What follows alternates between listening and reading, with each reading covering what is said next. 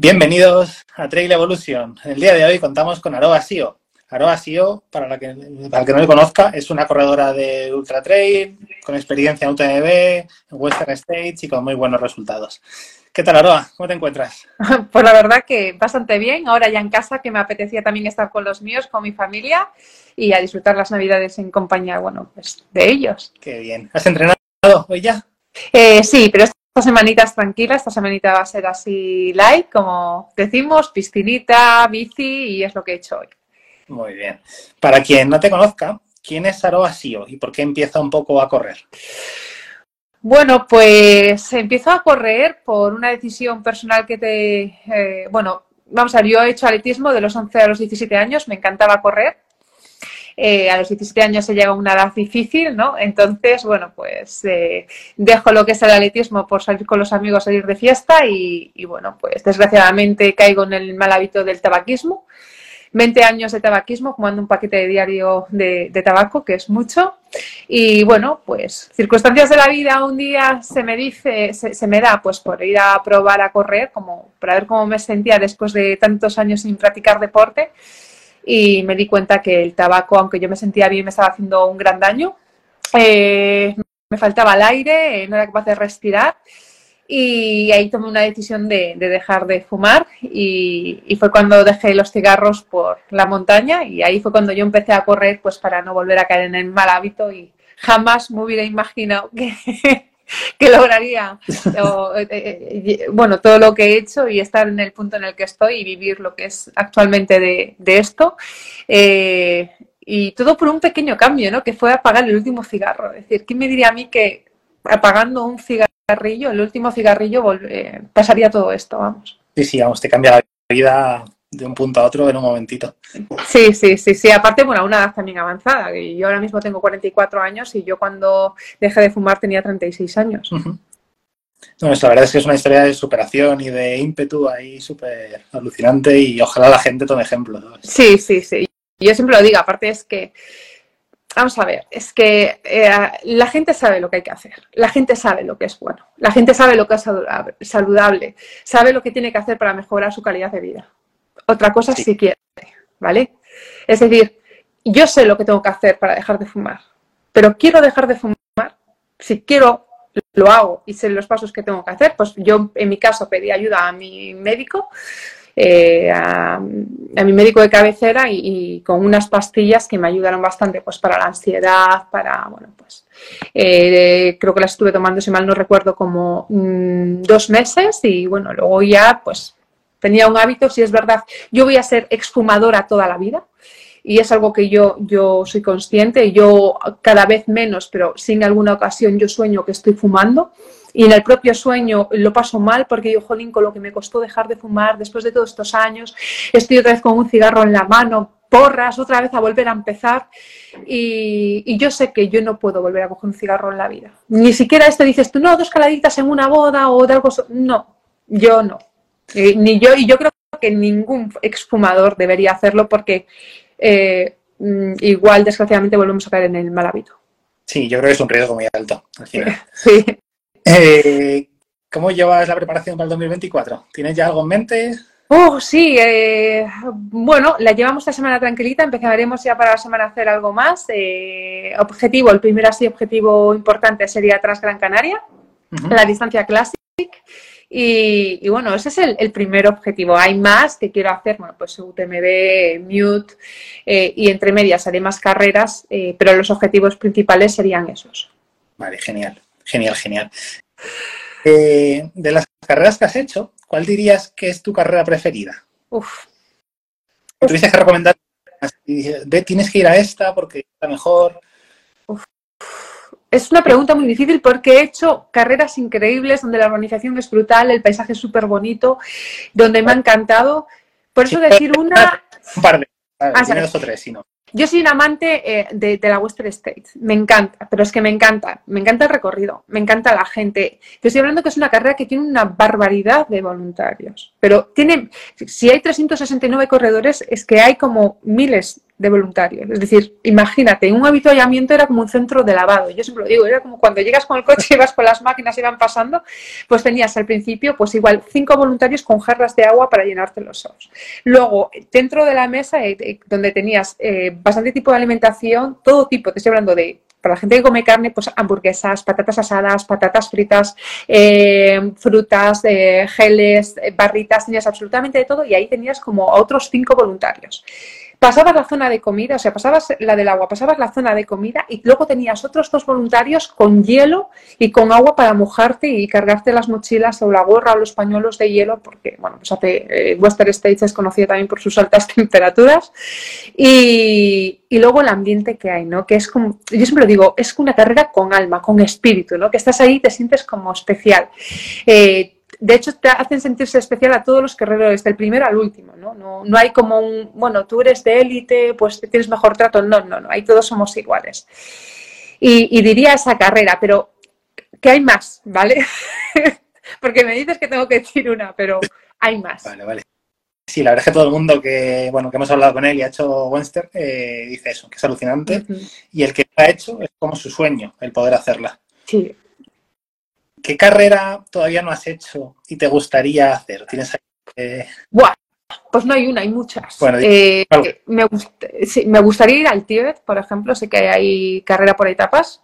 Eh, me gustaría vivir la experiencia, eh, pero bueno, hay otras carreras también en Sudamérica que son de supervivencia que también me gustaría.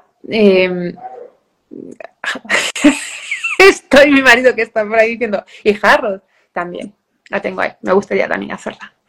Este año me ha anotado, pero no me ha tocado. A ver si para la año tengo más suerte. Bueno, seguro que sí. Algún año tocará. es como el que año quiere hacer cegama y nunca toca y algún año llega tocando. Eh, hablando de entrenamiento, ¿tienes entrenador?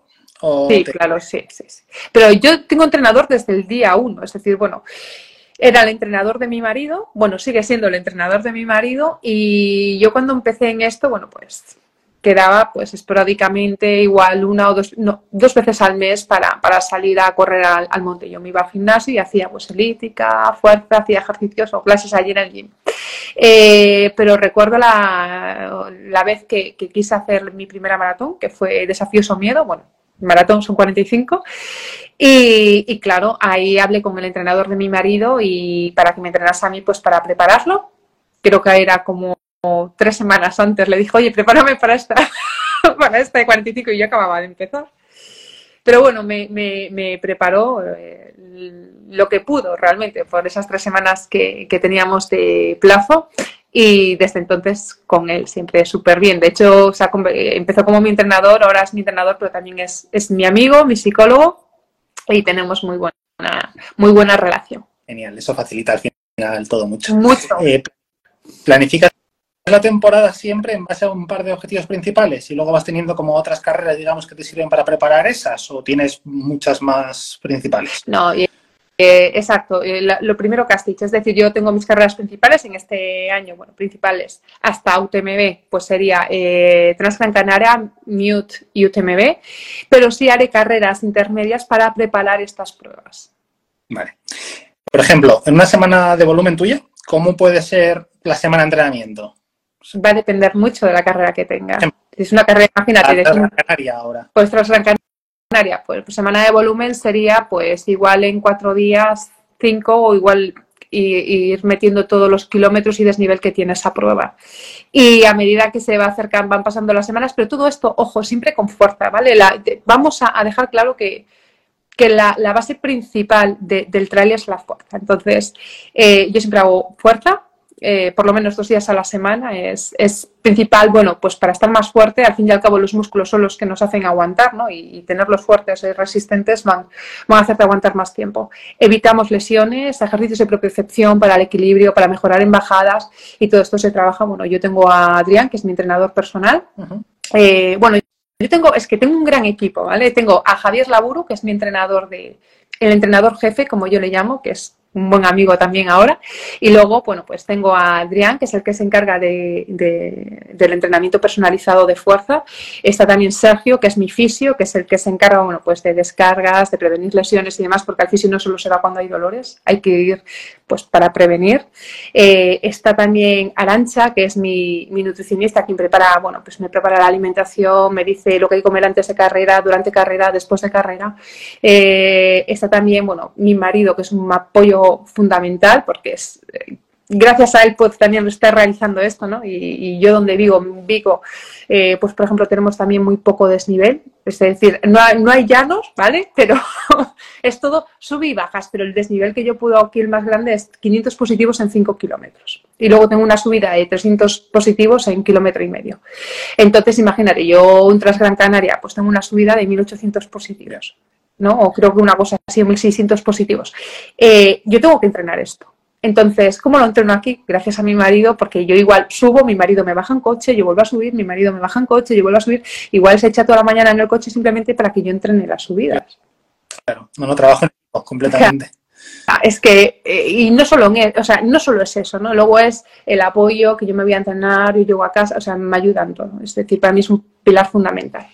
Eh, luego también está, bueno, pues mi, dentista, y dirás tú, ¿qué tiene que ver eh, tu dentista? Pues sí, pues el tener una buena mordida, el no tener, el, controlar el bruxismo, el controlar muchos otros aspectos, evitan que te lesiones. Es decir, de hecho, al fin y al cabo todo está conectado, ¿no? hay personas que igual tienen siempre una lesión, no saben a lo que se debe y resulta que es una caries o que se han puesto una funda, se han quitado una pieza y ese desequilibrio puede provocar en el resto del cuerpo pues, pues otras lesiones. ¿no? Entonces, como puedes ver, tenemos aquí un abanico muy grande que, no solo soy yo, yo soy, como siempre digo, soy la marioneta. Entonces, está Javier Laburu, que es el que dice, Aroa, tienes este entrenamiento y todos los demás pues eh, hacen su, su, papel y su trabajo. ¿no? Y yo, yo me dejo llevar y asesorar por cada uno de ellos porque somos un equipo y cuando para bien o para mal, cuando gano es gracias a todos y cuando pierdo no es que hayamos perdido todos, ¿no? Que tampoco es perder, ojo, pero eh, trabajamos en, en, mejorar, que es lo qué es lo que ha ocurrido y en qué podemos mejorarlo. ¿no? Y lo que te decía, pues Transgran Canarias, pues eh, semana de volumen, de meter todos los kilómetros ese desnivel y luego dependiendo del tipo de carrera, el tipo de perfil, si hay muchas bajadas, muchas subidas o llaneos, pues se trabajan más unos músculos que otros. Entonces mis ejercicios de fuerza van relacionados específicos con el perfil de la carrera. Yo no trabajo igual, igual para correr una Transgran Canaria que mis entrenos de fuerza no son los mismos que para correr un TMB. Nada que ver. Vale, vale, vale. Súper interesante, súper interesante. Sí, sí, es que todo es, eh, es decir, hay que ir al gimnasio y hay que hacer fuerza, sí, pero ¿qué fuerza? Claro. No, no, no es lo mismo pues hacer fuerza pues para un deporte en concreto igual que, que para montaña y luego dentro de la montaña dependiendo qué tipo de perfil tengas hay mucha bajada si es más subida si es más técnico hay que trabajar unos músculos más que otros entonces nosotros trabajamos por el perfil de la carrera y al final es súper importante ponerse en manos de profesionales que te sepan. Claro. Yo siempre lo digo, yo soy una marioneta, yo acato órdenes, ellos me dicen y yo, eh, si es verdad que yo soy una persona muy, eh, eh, no, exigente, bueno, soy también exigente, pero yo lo que me dicen yo lo hago, yo, si mi entrenador me dice, ah, no, hay que hacer 40 kilómetros de monte y está lloviendo, a mí me da igual, yo salgo igualmente. además lluvia, ¿no? Con lo cual estarás acostumbrada a la lluvia. A mí me gusta la lluvia. ¿Te llevas mejor con la lluvia que con el calor, por ejemplo? Eh, la prefiero, sí. sí. Yo, también, yo también soy de ese, equipo. Eh, ¿recuerdas una semana tuya el máximo volumen que has llegado a hacer en kilómetros o en horas? No sé cómo lo mides. En kilómetros. Pues no, no sé, pero igual 200, mm, 190, igual. Y con un porrón de positivos, ¿no? Seguro, además. Sí, Depende, sí, seguro. Vale, aparte de, correr, ¿metes bici o metes algún tipo de entrenamiento cruzado aparte de hacer pesas? Sí, sí, por supuesto. O hice bici y piscina. sí, para descargar la bici es muy importante, también para eh, hacer volumen también es muy importante si no quieres que haya impacto.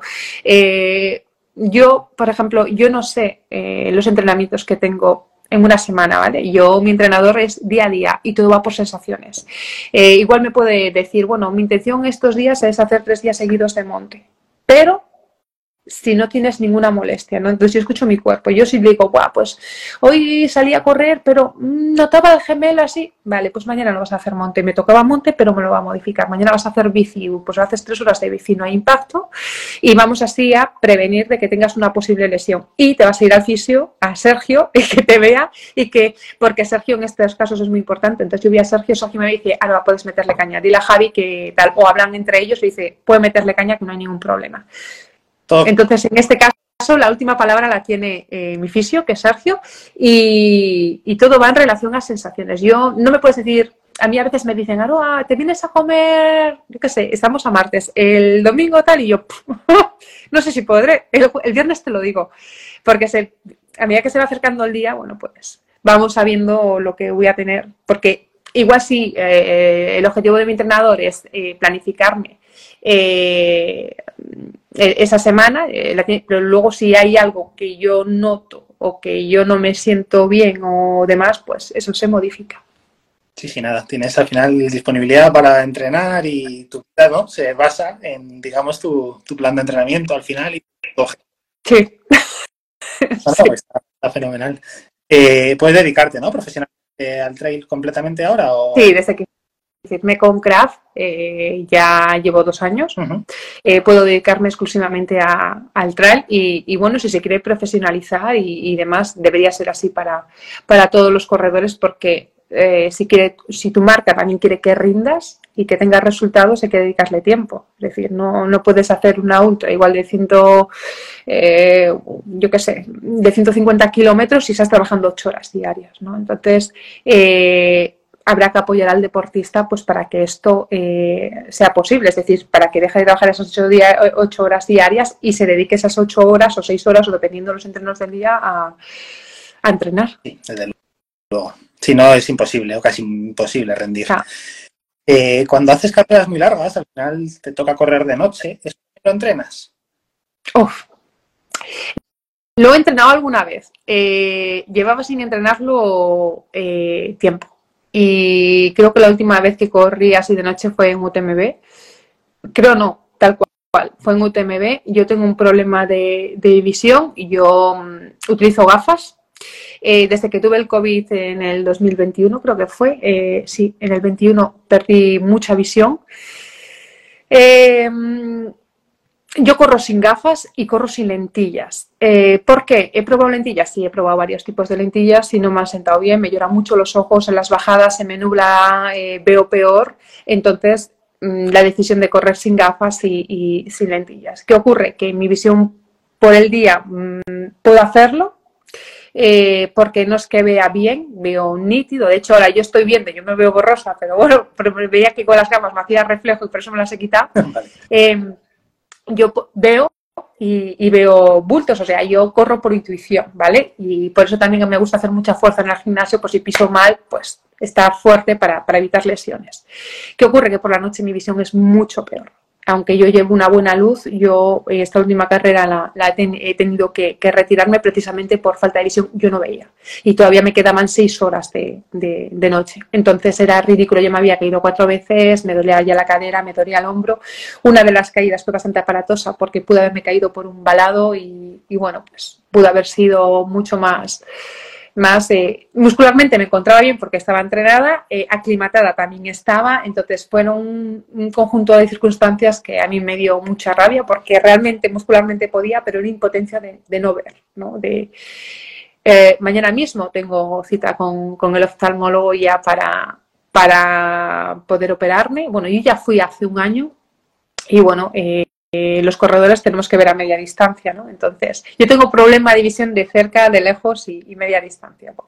tengo hipermetropía, eh, astigmatismo y presbicia.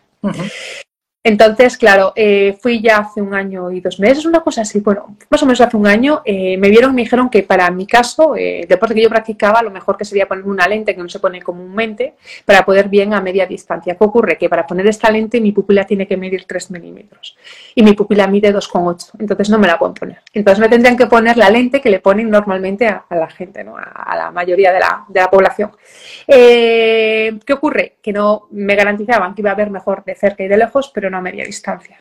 Entonces me dijeron es mejor que esperes a que empeores y cuando empeores pues que devuelvas y, lo podremos ver. Y bueno, ha llegado el momento. Bueno, pues ánimo, seguro que Gracias. es un proceso corto ya. Ya. Eh, eh, ¿Qué importancia le das en tu entrenamiento al descanso? Es fundamental. Es tan importante entrenar como descansar. Que no tiene ningún sentido que no descanses, porque realmente cuando descansas es cuando tu cuerpo está asimilando los entrenos que tú has hecho. Y luego, pues, una vez descansada, tus entrenos, eh, si vas a entrenar, eh, tu rendimiento va a ser mayor. Entonces, bueno, pues la asimilación también va a ser mejor. Eh, es súper importante. En cuanto a tu recuperación, ¿tienes en cuenta valores, yo que sé, frecuencia cardíaca en reposo, variabilidad de la frecuencia cardíaca, o es un poco más sensaciones y cómo te va viendo tu entrenador, cómo te va viendo tú? Eh, yo no veo pulsaciones ni en entrenos, ni descansos, ni absolutamente nada. Yo me conozco muy bien, yo he ido aprendiendo a conocer y a escuchar mi cuerpo, pero tengo que reconocer que hace todo ese trabajo es mi entrenador. él es, él ve las pulsaciones, él ve las zonas, él ve, él, también te digo, él nunca me dice, Aroa, trabaja en zona 2, trabaja en zona 3. Eh, todo va por sensaciones. Entonces, Aroa, vete un ritmo cómodo. Para mí un ritmo cómodo es un ritmo en el que puedo ir hablando con mi compañero. Aroa, series. Las series no son un ritmo cómodo, las series no se puede hablar. Si estás hablando, estás siendo flojo, tienes que apretar. Entonces todo va por, por sensaciones. Y yo creo que eso, bueno, tiene sus ventajas porque al fin y al cabo no es un reloj quien te está diciendo lo que tienes que hacer. Sí, porque eso también psicológicamente afecta, es decir, es mi cuerpo quien me dice. Yo me conozco, yo sé cuando mi cuerpo falla por hambre, por no haber comido, o porque voy alta, o porque no me lo tiene que decir un reloj que voy encima, llevo las pulsaciones altas. Antes me has dicho que en tu equipo tenías una nutricionista, ¿verdad? Que te ayudaba. Sí. Tengo entendido, ¿no? Que eh, te condiciona un poco esto, por ejemplo, cuando vas a una carrera, tema avituallamientos, o sueles tener un poco de opciones? No, eh, primero, eh, te, tienen que conocer bien, ¿no? Entonces, a mí, pues me conoce, sabe cuáles son mis gustos, sabe lo que yo me tomo y lo que yo no me tomaría. Y si es verdad que hay un plan, es decir, hay un plan en el que yo, pues, eh, a la hora tengo esto, a las dos horas tomo esto otro, a las tres horas tomo esto, es decir, o dependiendo en esta subida, ¿no? En la bajada sí, cuando llegues a la cima de la montaña y todo esto. Luego tengo mi asistencia, que son los habituallamientos. Y los habituallamientos yo tengo pues la alimentación programada, ¿vale? ¿Qué ocurre? Que puede llegar a ese avituallamiento y a mí no apetecerme lo que me toca. Porque me puede pasar, porque estoy hasta las narices del dulce o porque estoy hasta... Entonces siempre hay plan B. Entonces, ya en el avituallamiento yo suelo llevar pues mi arroz con leche que me lo hago yo, que me baja de maravilla. Aparte es un aporte de carbohidratos súper bueno. Eh, tengo también sándwich de queso. Tengo cosas sobre todo saladas, ¿vale? Porque por el fin y al cabo siempre estás metiendo dulce al cuerpo. Entonces hay que romper un poco de la dinámica de siempre dulce, dulce, dulce. Y algo que siempre me funciona son las aceitunas. Yo siempre llevo aceitunas, yo siempre como aceitunas. Porque aparte te aportan sales y, bueno, a mí, a mí me sienta bien. Luego la alimentación es algo también muy personal. Lo que a ti te puede sentar bien, a mí me puede sentar mal. Entonces hay que, que, hay que conocerse a uno y siempre probarlo en entrenamientos, nunca en carrera, ¿vale? Porque tú dices, va, me tomo esto en carrera, pero lo has probado antes, ojo, te puede sentar mal. Pues yo qué sé, imagínate que te da diarrea. ¿La hemos liado? Siempre, siempre en entrenos. Sí, sí, total. La lías, pero, te fastidia la carrera, vamos. al final un problema gastrointestinal creo que es el principal problema de, abandono en una carrera. Eh, sí, eh, sí, Sí, bueno, entre otras cosas. Luego la cabeza también afecta. Yo he tenido también problemas de estómago porque los he tenido y bueno, he acabado las carreras y muy mal. Pero porque, pero sobre todo al principio cuando empezaba con las ultras, pero porque también yo tenía mucho desconocimiento. Entonces, a base de golpes hemos ido aprendiendo y es decir, oye, pues si yo necesito una nutricionista o si necesito a alguien que me lleve el tema de la alimentación, porque eh, al llegar al kilómetro tal o cuando llevo seis horas de carrera, mi estómago se cierra y no entra nada. Y si no entra nada, no hay gasolina. Y si no hay gasolina, el cuerpo no va. Entonces, pues eh, empezar a trabajar pues, y luego en los entrenamientos, acostumbrar al cuerpo a a comer y, que sea algo, algo, bueno, algo normal y que lo puedas llevar. Eh, nutrición, ¿no? Estás con Tailwind, y, y ¿qué sueles usar más? ¿Geles o barritas o más alimento natural mientras vas corriendo? Mira, eh, yo mm, es, es un, A mí me gusta mucho la comida real. Entonces, eh, porque yo, mi cuerpo funciona mejor, ¿vale? Y aparte me gusta, bueno, pues tanto a mí como a un nutricionista también que, que sea de combustión lenta, ¿no? Eh, yo me tomo geles también, pero me tomo muy pocos geles. Es decir, igual pues una carrera de, yo qué sé, 25 horas, pues igual me tomo 5 geles. Ya ves. Entonces, ¿qué, ¿qué, me tomo? Bueno, pues eh, me tomo pues eh, sándwich de queso, me tomo aceitunas, me tomo arroz con leche, me preparo, yo, yo me preparo, bueno, pues intento que sea comida real y luego, bueno, pues eh, también barritas, barritas sí me tomo, eh, porque al cuerpo también no solo hay que meterle líquido, también hay que meterle sólido cuando es dependiendo ya ciertas, ciertas horas, ¿no?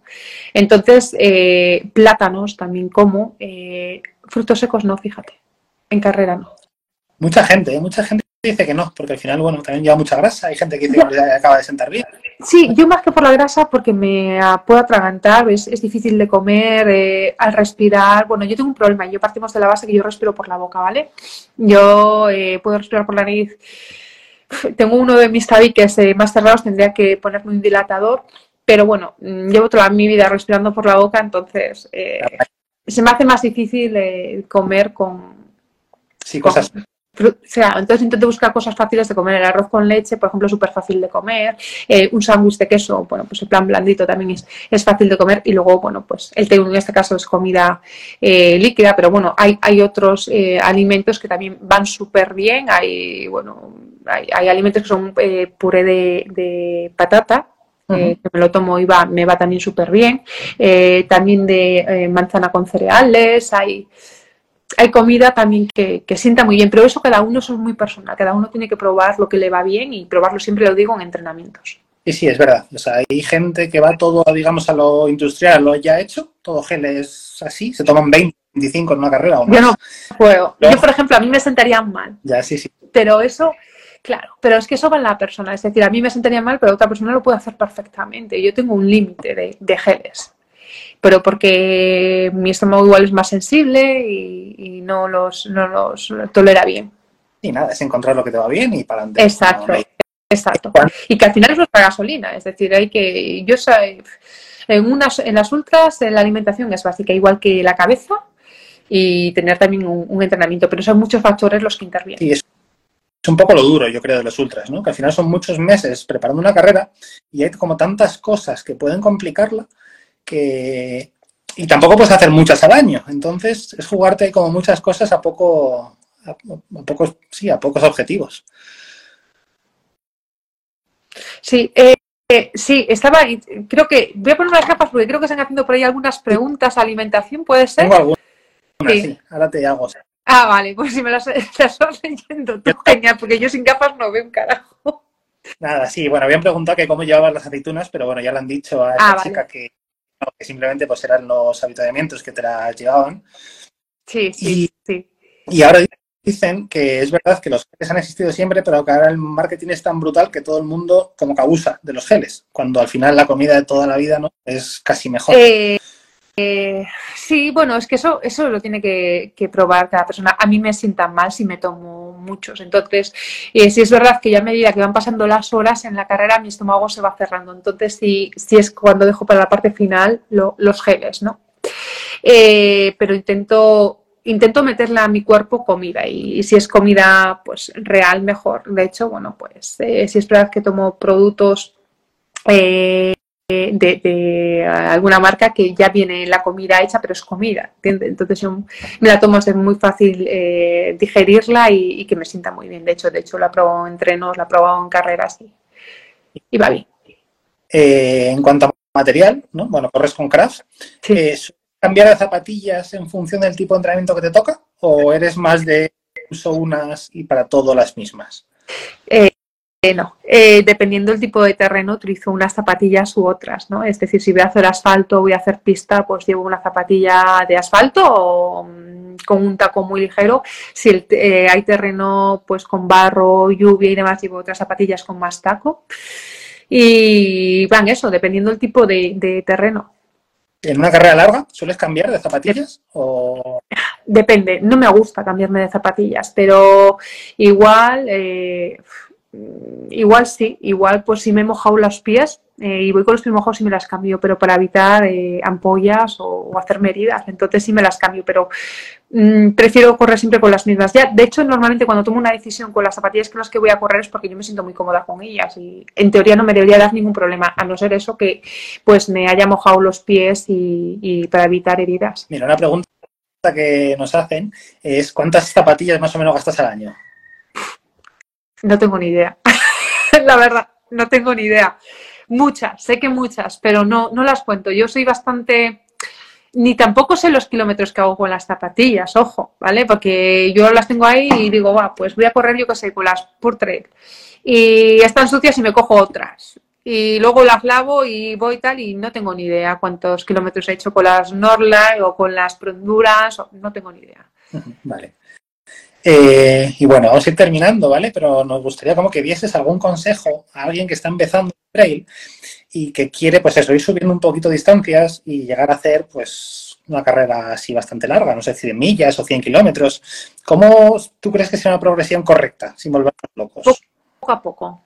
Y al cuerpo hay que darle tiempo. Eh, yo te, te, lo digo yo, que era una ansias y quise de no hacer nada a querer hacer una ultra y me di una bofetada porque eh, no estaba preparada, pues porque tampoco hay que dar unos saltos muy grandes, es decir, ahí poco a poco. Si quieres hacer una ultra de 80 kilómetros, antes tendrás que hacer una prueba de 60, una pro, pero antes de la de 60 tendrás que hacer una de 50 y antes de la de 50 tendrás que hacer una de 40, es decir, hay que ir poco a poco eh, pro, eh, escalonando y viendo cómo tu cuerpo va asimilando esos, kilómetros, ¿no?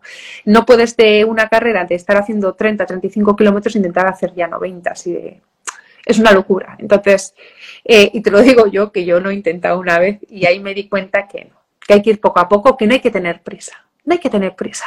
Eh, al fin y al cabo, los atajos y las prisas nos llevan a lesiones y al final, ¿qué es lo que queremos? ¿Queremos hacer esa carrera a costa de qué? Luego de estar dos años parado, un año parado porque me he lesionado, porque ahora no doy recuperado y todo ¿por qué? ¿Por querer correr?